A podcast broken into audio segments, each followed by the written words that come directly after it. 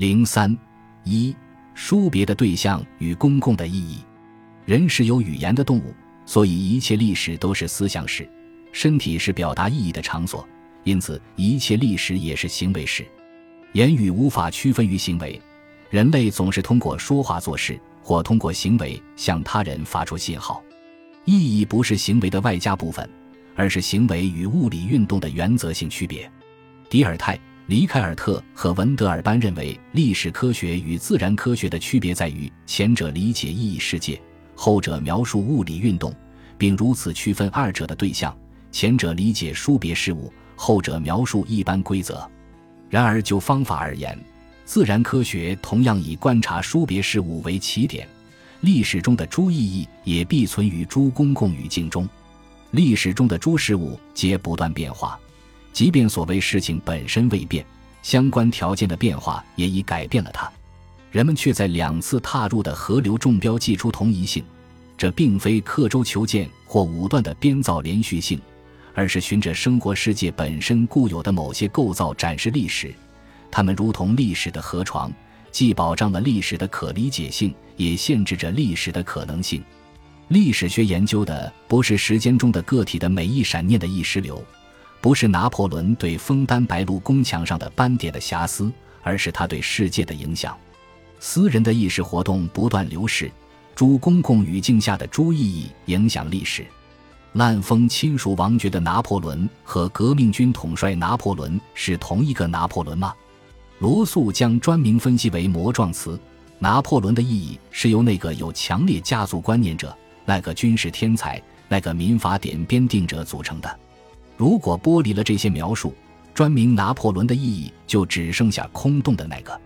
人的诸行为皆归于他的诸属性，不存在作为统一主体的拿破仑的活动，只有诸观念于诸情境中的活动。我们与其说拿破仑滥封亲族王侯，不如说家族观念使得拿破仑滥封亲族王侯；与其说是拿破仑制定法典，不如说启蒙的观念让拿破仑制定法典。荷马的英雄们时常并不自己决定行动，其行动常被天上的力量引向某处。这种神话世界观照亮了主体性哲学的盲区。然而，地上的战争不同于观念世界的战争，它属于有死者及其身体。主体是诸语言的器皿，而语境可以断裂，语义也可矛盾。身体是世间的提线木偶，它受限于物理的力量，又凭此展开斗争。人在时间中历经变化，却仍被承认为个体，乃因其形式人格在时间中的统一。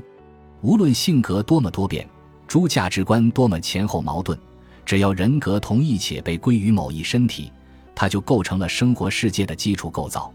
其历史效果在于，你若反对滥封亲属的拿破仑，就同时反对了那个军事天才和民法典制定者。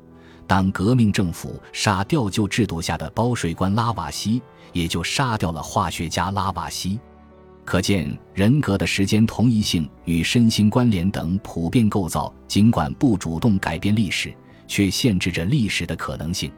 正因为诸多意义被基于同一身体，错位的诸语境，彼此独立的诸观念，互不相干的诸原则，才交织于同一个世界，才有了历史。布克哈特对文艺复兴的最重要、最受争议的判断及个人的发展。中世纪的人只能透过一般性范畴的面纱，将自己设想成种族、党派、家族或社团的一员，而文艺复兴时代出现了精神上的个体。然而，人类需借助语言来认识自我的诸属性。由于私人语言不存在，自我意识只能被表达为公共的语义。我就是我这个句子是空洞的。只能被理解为一个表示否定的言语行为。我拒绝被别人贴上某些标签。然而，人只能通过贴标签描述事物。说拿破仑是位有拿破仑特色的皇帝，就什么都没说。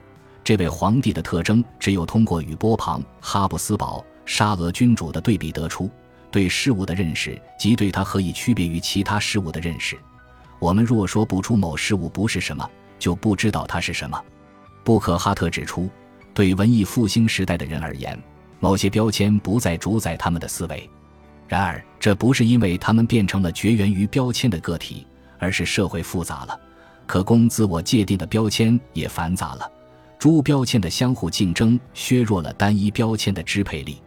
用布克哈特自己的话说：“文艺复兴是全才是多面的人。如果某人心中的某一属性举世无双，此种神秘属性必不可言说。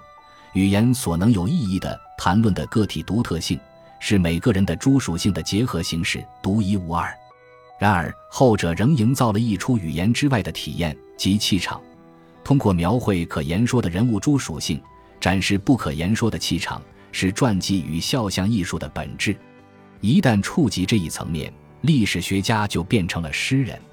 而在更广阔视野下，丰富的个体常他缩为他发挥重大影响的一面，其他的属性并非不存在，他们只是被盖过了。